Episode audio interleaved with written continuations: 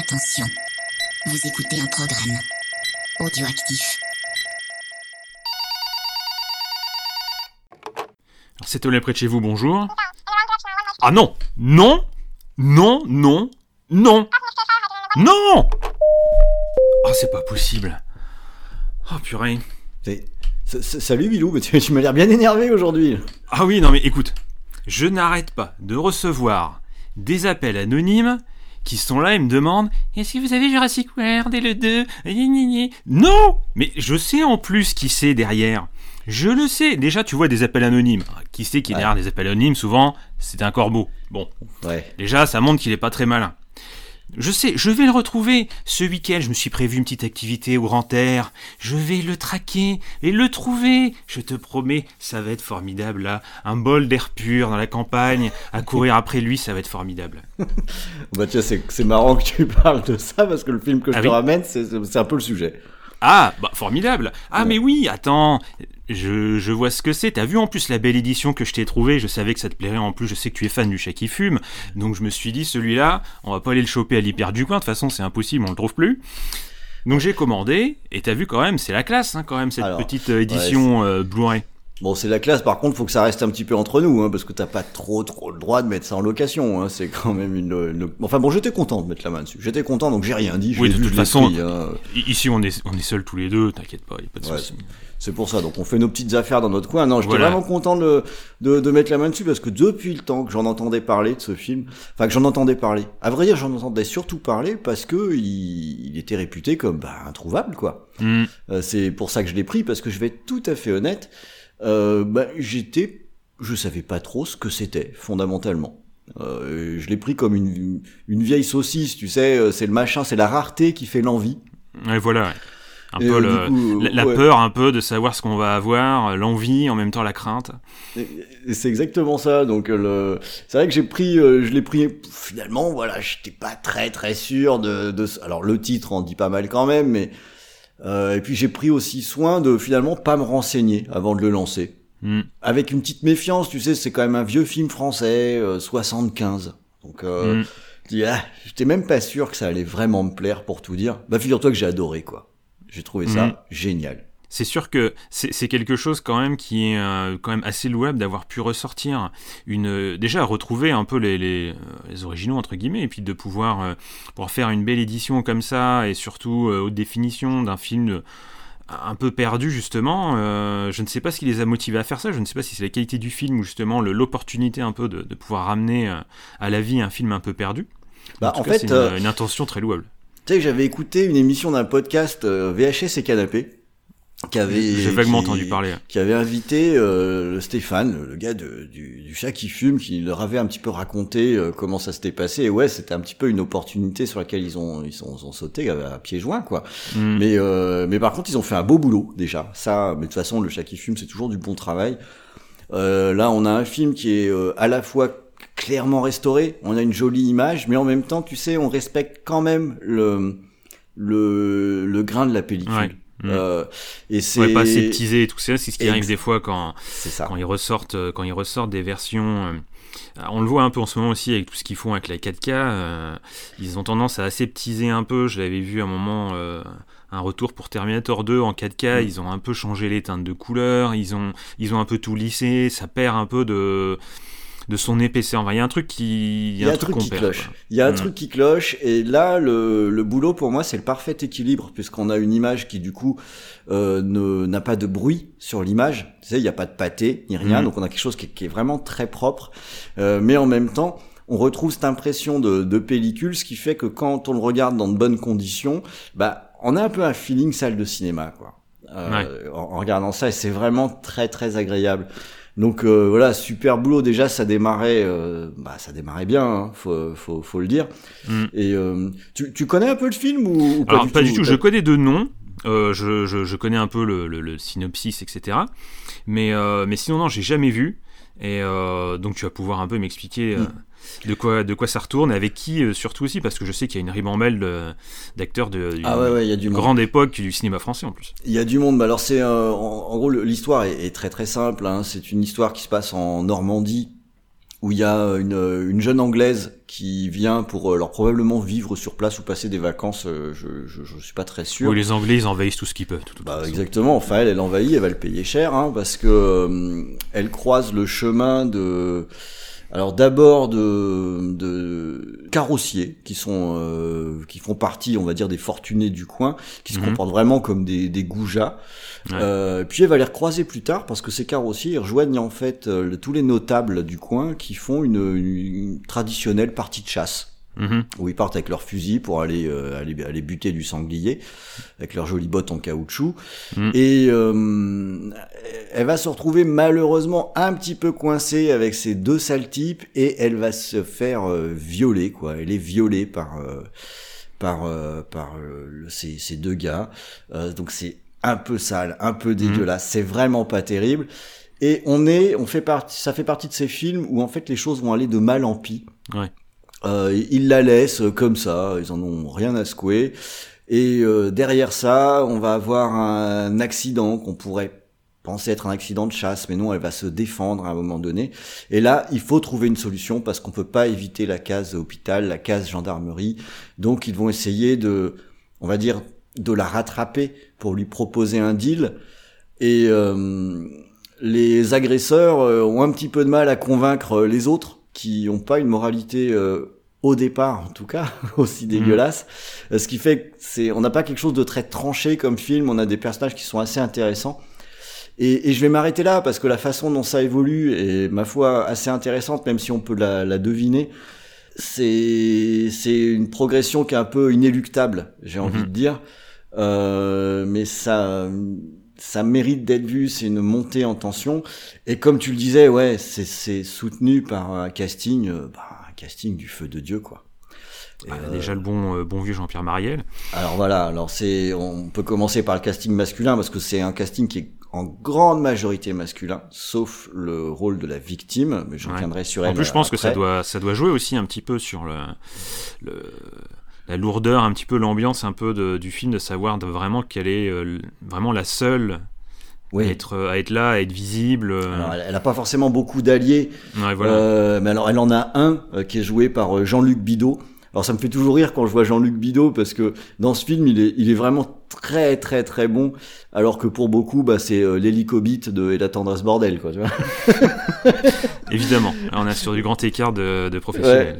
Mais en attendant le ce casting c'est merveilleux parce que euh, quand je vois les, les, noms qui sont là donc on a Marielle on a Jean-Luc Bidot on a Michael Londal que j'aime beaucoup qui joue des salauds. Mm. euh, Constantin on a Philippe Léotard. Et, mm. euh, et en fait, en regardant le film, à un moment donné, alors je t'ai gardé avec euh, avec mon épouse qui a beaucoup aimé aussi, et après on en a parlé, et c'est vrai qu'on se dit mais mais en fait on a eu une période dans le cinéma français où on avait des des acteurs qui étaient euh, merveilleux. Mmh. c'est sûr. Et, et, en voyant ce film, euh, je me redis pour la xème fois, euh, ce qu'ils avaient ces gens-là, c'est qu'en fait c'était ils étaient hyper naturel. En gros, il jouait super bien, quoi. Ouais, voilà. Et il y, y, a des fois, je me dis, quand on se pose des questions sur le cinéma français, il y a peut-être quelque chose qui a changé dans la façon de jouer aussi. Parce que là, en fait, il n'y a pas de fausses notes. Il n'y a pas de mm. fausses notes. Et le salaud dans l'histoire, c'est vraiment... Euh, alors, c'est Philippe Léotard et euh, Jean-Pierre Mariel. C'est eux, les deux salauds. Mm.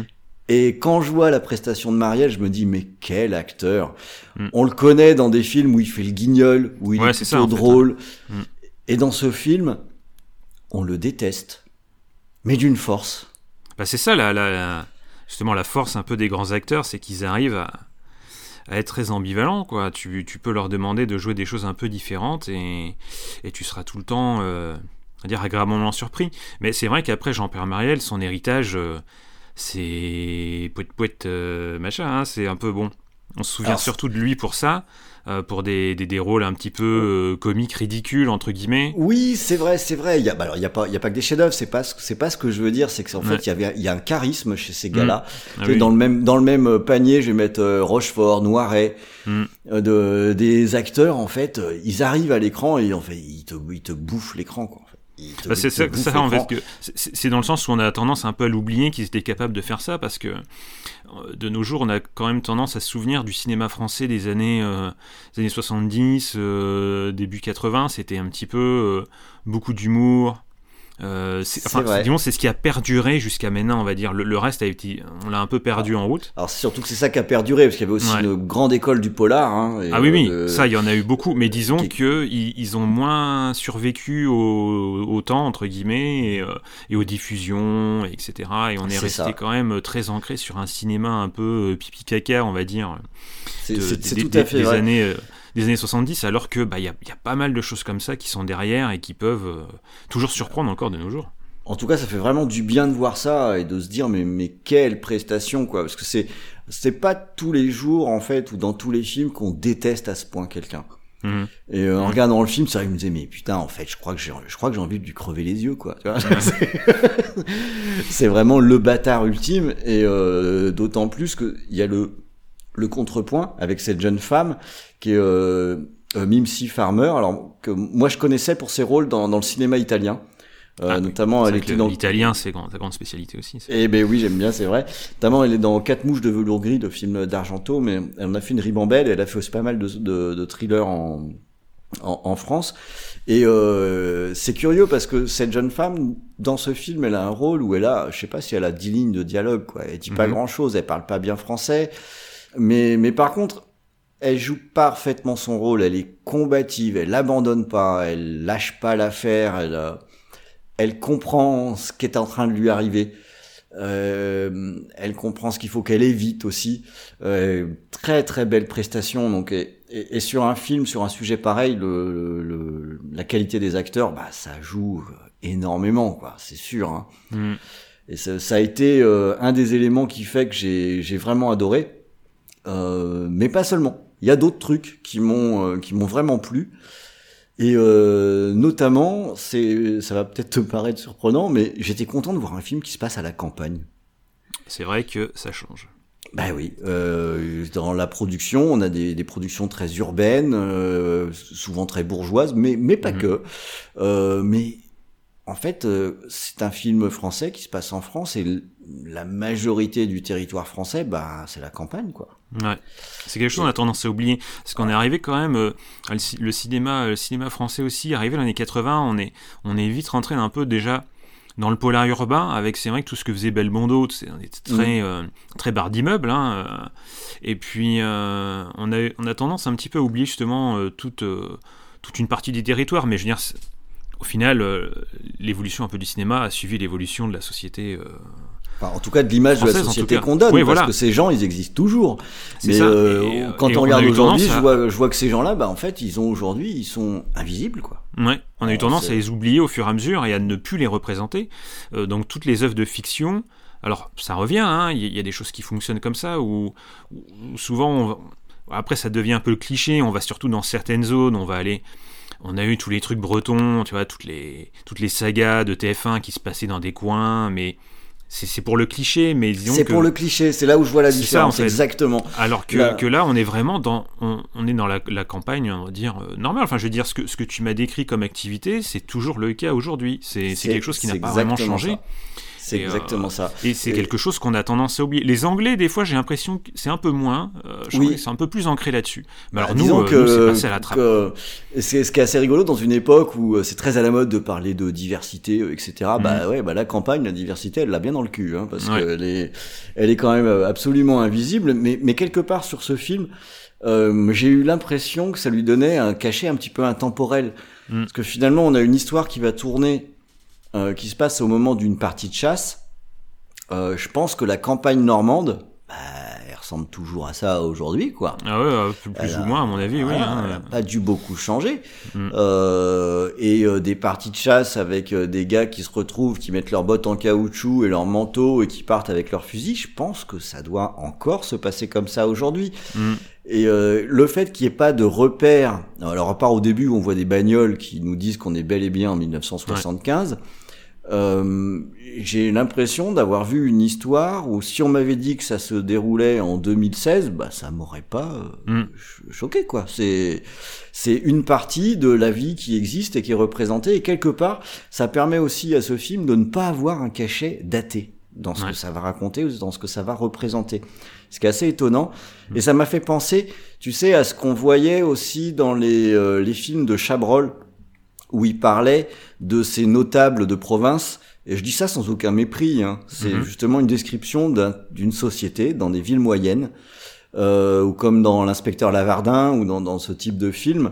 Euh, j'ai- J'aime beaucoup Chabrol, j'avoue. Euh, et et euh, on est dans la même tonalité où en fait c'est vraiment les, les, les notables qui se retrouvent pour leur euh, pour leur activité de, de chasse, qui acceptent les carrossiers parce que finalement bah, ils font du pognon, donc ça reste des notables. Ouais. Où on a le, le sale propriétaire euh, terrien euh, qui où c'est euh, Michael Londal justement qui joue les, des salauds toute sa toute sa carrière Oui, joué de des façon, salauds ou euh, qui, qui essaye de magouiller des histoires d'élections etc Mhm. enfin on est vraiment dans ce, ce type d'environnement et là encore j'ai l'impression qu'on est dans quelque chose qui n'a pas changé fondamentalement Euh, c'est c'est toujours bon et quelque part ça nous donne un film qui reste bah ancré dans un réel qui pourrait être euh, qui pourrait être celui d'aujourd'hui. Donc c'est un paradoxe vu le sujet qui est quand même très dur, mais en quelque sorte sur l'environnement, j'ai trouvé ça ben frais. Ouais. Tu vois, le de me dire tiens ah oui c'est vrai ça existe. Mm. C'est Ouais, vrai que ça quand même. Hein. c'est vrai que ça fait partie du pays et que ça concerne mais des Mm. millions de gens quoi en France. Ah oui, plus, plus que le- ce qu'on voit la plupart du temps dans, dans, dans la plupart des, des, des films qu'on a, qu'on a maintenant en France qui sont très, euh, Bah très oui, centrés sur, les mêmes, sur les mêmes choses, sur les mêmes environnements, sur les mêmes gens, même si ça a tendance à, à changer, mais on reste, on reste dans de la ville, quoi. C'est ça, reste- exactement, On reste dans donc- du, de la ville, euh, enfin, du, la grande ville urbaine qui, qui ne concerne au final que 4 ou 5 villes en France, quoi. Avec beaucoup de gens, ça. mais euh, bon. C'est beaucoup de gens, mais c'est pas représentatif euh, réellement du Mm. pays finalement. Donc, alors après une fois que je te dis que ça c'est frais, euh, je sais pas si c'est l'adjectif vraiment le plus approprié, hein, parce qu'il faut Oui. être clair. La traque, c'est dur, ouais, c'est déprimant. Euh, il faut quand même être, euh, faut pas être dans une journée où on est déjà un peu au fond du trou quand on lance Mm. le film. hein. Euh, Il y a, il y a quelque chose qui est absolument sans concession Mm. dans, dans ce qui est montré. Mais quelque part, c'est aussi une raison pour laquelle j'ai beaucoup aimé ça. Parce qu'on a un film finalement qui a une construction qui est très, qui est très implacable. Ouais. Euh, Tu, tu sais où tu vas, mais t'as pas forcément envie de le voir, mais tu sais très bien où tu ça. vas. T'y vas à reculons. Ouais. Alors soit tu te dis oh putain pourvu que ça se passe pas et ça avance et Ouais. ça avance et ça va de mal en pis et tu te sens pas bien. Et le fait que ce soit très bien écrit quelque part t'arrives encore à te raccrocher à Mm. des personnages parmi ce groupe de chasseurs où tu dis non c'est pas un salaud.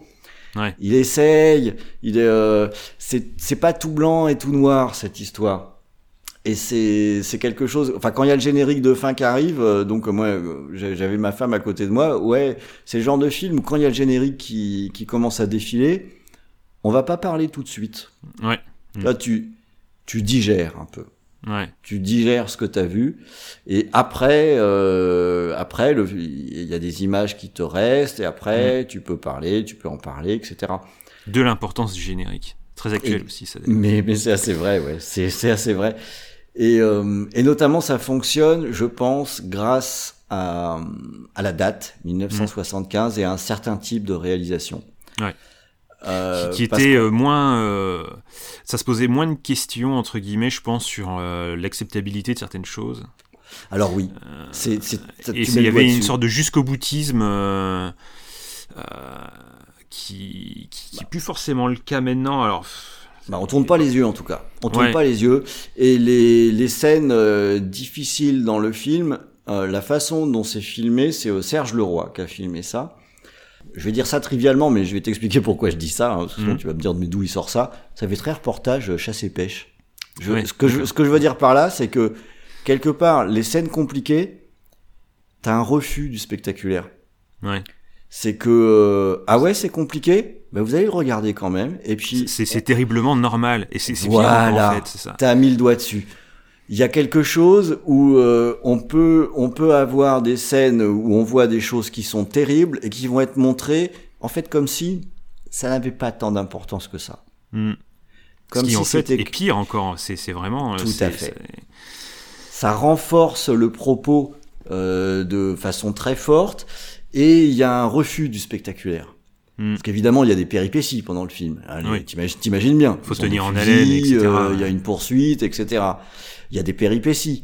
Mais euh, je me dis, tiens, si ce film il était tourné en 2020, on aurait des cuts. Euh, Mm. On aurait le droit à je recharge mon fusil, cut, je vise, cut, tu vois, des trucs comme ça. Mm. Euh, je- Là, non. On Là, on, a, est, on est proche du documentaire, quoi. Exactement. On a une vision qui est très documentaire, et là où le, le réalisateur a fait fort, c'est que cette sensation, elle est, elle est vraiment prégnante pendant quand, quand on regarde le film, mais dans le même temps, on, on nous la fait pas. Il y a des plans qui sont léchés. On a, euh, on a des compositions qui sont qui sont vraiment très chouettes et qui restent en tête. Le, le- la toute fin du film, c'est difficile de l'effacer de sa mémoire. Mm. Euh, c'est très bien étudié. Il y a un équilibre entre cet aspect documentaire qui rend, qui, qui, qui fait comme qui va se mettre à la place du personnage qui trouve que finalement c'est assez normal ce qui est en train de se passer. Mm. Et en tant que spectateur, bah on en est d'autant plus révolté. Ouais, je vois. Et euh, c'est vraiment une approche qui est, qui est très intéressante et qui m'a donné une drôle d'impression parce que fondamentalement, c'est une approche qui est entre guillemets un peu vieillotte. Prendre son temps, c'est vieillot. Ouais. Mais d'un seul coup, on a un film de 75 et on a un procédé qui, par rapport au tic de réalisation actuel, m'a semblé bah, foutrement original, quoi. Bah, au final, ouais.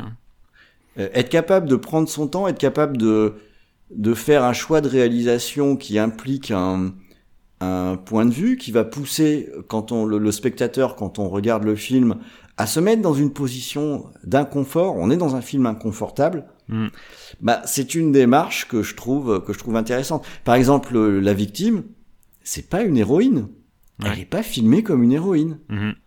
on va pas suivre ses basques en en il n'y a pas de glorification il y a pas il y a jamais d'iconisation Mhm. Euh, on a quelque chose qui va finalement être plus plat mais ce qui va renforcer le côté bah c'est une péripétie de campagne est-ce que Mm. c'est si grave que ça? Alors en tant que spectateur nous on dit mais oui putain c'est Oui, super bah grave Mhm.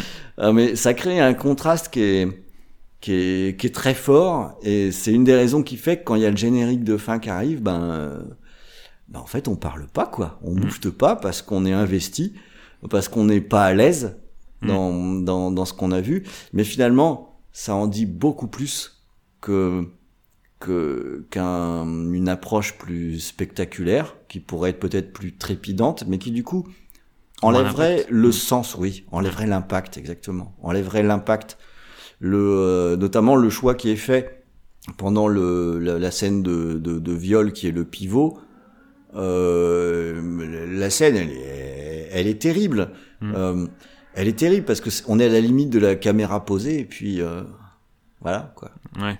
tu vois, c'est et, et fondamentalement, euh, je- j'ai, je suis- assez persuadé que l'im- l'impact il est vraiment fort parce qu'on se retrouve à, à se mettre en, on est en position de, de voyeur où on n'a pas envie de voir, ou en même Mhm. temps on est, on est furieux par ce qui se passe. Euh, c'est une approche qui est, qui est très intéressante, qui a été, à mon avis, tristement perdue. Mhm. Euh, et qui du coup rend un vieux film de, de 75 ben, très impactant. Très impactant, Mhm. quoi. Tu- Des fois plus. T'as une, certaine pertinence des fois qui ressort de ce genre de, de choses qui est plus euh, cru, on va dire, plus euh, véridique entre guillemets. Tu vois, il y, a- il y a vraiment une sorte de sentiment de de, de Je sais pas comment dire, un on peu, a- tu vois, de, de, de- de véracité qui en sort, C'est qui, ça. qui fait que c'est aussi ça qui choque. Et, Bah, euh, on a enlevé, on a enlevé aussi euh, ces 75 et peut-être qu'on c'est l'année compte, je pense. Et puis le fait que ce soit un film français aussi, hmm, il n'y a pas de puritanisme là-dedans. non, non. Et justement, en fait, ça nous rend aussi plus proche aussi de, de l'environnement, de se dire que ça peut se passer euh, à côté de chez nous, entre guillemets. C'est c'est vrai que c'est quelque chose aussi qu'on a un petit peu qu'on a un petit peu perdu. euh. Voilà, ça nous ça nous donne aussi un truc, c'est que des, des actes comme ça, bah ouais, c'est sale quoi. Hmm, C'est sale, c'est dégueulasse, ça a rien de, ça peut pas être fun à aucun moment. hmm, Et le, le la réalisation euh, retire le clinquant des Ouais. scènes compliquées. Il y a Mm. pas de fun là-dedans. En fait, il y a pas de fun. La réalité, c'est pas fun. Non. Ouais, voilà un petit peu le truc. Et quand on est sur un sujet dur, et ben ça veut dire que on va pas s'amuser avec. C'est Mm. pas fun. On va pas se dire waouh quel mouvement de caméra. Non, on va pas se dire ça. Euh, on est euh, focalisé sur euh, sur ce qui se déroule sur l'écran. Voilà. Alors donc c'est toi c'est la traque, mais quelque part c'est aussi la claque quoi. Ouais. Euh, et euh, d'autant plus comme euh, tu sais comme je te disais, moi j'avais pris bien soin de pas trop chercher à creuser sur le film en Mhm. lui-même. Euh, Bah, donc, des fois, quel- c'est- la meilleure solution hein, parce Ben que oui. euh, c'est, je veux dire, un film, t'as as, le visuel, t'as les acteurs, t'as as, les plans, t'as la lumière, t'as as plein de choses, mais il y a aussi le ressenti par rapport à ce qui se passe et par rapport à ce que tu attendais, par rapport à ce que tu en penses au début, par rapport à ce que le film essaie de te faire croire aussi. Donc il y a, euh, toute cette notion qu'on peut euh, avoir un peu oublié de nos jours avec euh, tous les X bandes annonces, les extraits, les ci, les ça, qui font que bah, au final, t'as plus beaucoup de surprises entre guillemets euh, la plupart du temps. Alors, il y a quand même des films qui arrivent à s'en sortir, mais euh, la, plupart du temps, t'as plus, plus cette notion un peu euh, de, de, de- de découverte au fur et à mesure que ça se passe. Et, je, peux comprendre que certaines personnes de nos jours essayent de, de se, de se tenir à l'écart le plus possible de, de toute information concernant des films qu'ils voudraient voir, parce que c'est vrai que c'est quelque chose qu'on a un peu perdu et qui était, on va dire, normal à l'époque, parce que l'information n'était pas la même, parce que le marketing n'était pas le même, il y avait plein de choses qui étaient différentes. Et, euh, et c'est vrai que c'est quelque chose que... des vieux cons quoi. Oui, mais, euh, mais pour euh, enfin des, des bonnes raisons, entre- enfin des bonnes raisons. C'est Bah, comme en tout tout, cas, le, il, s'avère juste que le résultat est différent. Oui. C'est que euh, quand on n'en sait pas trop, Mm. euh, il y a une, il y a un aspect euh, découverte et quand on lance le film, on, on sait du coup pas trop non plus où il va nous embarquer quoi. Je pense que l'investissement est, euh, est supérieur entre guillemets parce que euh, tu peux faire des suppositions, tu peux imaginer des choses, tu ne sais pas où ça va t'emmener et, et si le film ne te suit pas, tu, vas- tu vas être en colère un peu contre lui et contre ce qui se passe et, et, et voilà, c'est des choses comme ça, je trouve qui marchent, qui marchent plutôt pas mal et, euh, qu'on perd beaucoup. Après, c'est un cinéma différent, c'est on, pas, on disait le vieux con et tout, mais c'est juste que il y a, y a un cinéma, mais il y a plein de sous-genres dedans, et il y a plein de types de cinéma aussi qui font que bah il y a des films qui encore qui essayent de faire ça, c'est juste qu'ils sont moins nombreux parce que bah ils sont moins rentables hein, au final. euh, C'est Ouais moins- ouais bah c'est moins- conduit par ça, mais euh, Il y a moins de gens quand- qui vont voir ça, qui vont vouloir voir ça en fin de journée parce que c'est compréhensible, mais en même temps c'est nécessaire. Le cinéma ça confortable est quelque chose qui qui n'est pas forcément, c'est pas ça qui va remplir les, les, les salles. Il faut, Mm. faut, faut être clair. C'est pas le, de se dire je vais regarder un film et je vais pas être dans une position euh, agréable. Ouais, c'est Mm. quelque chose qui est un petit peu compliqué.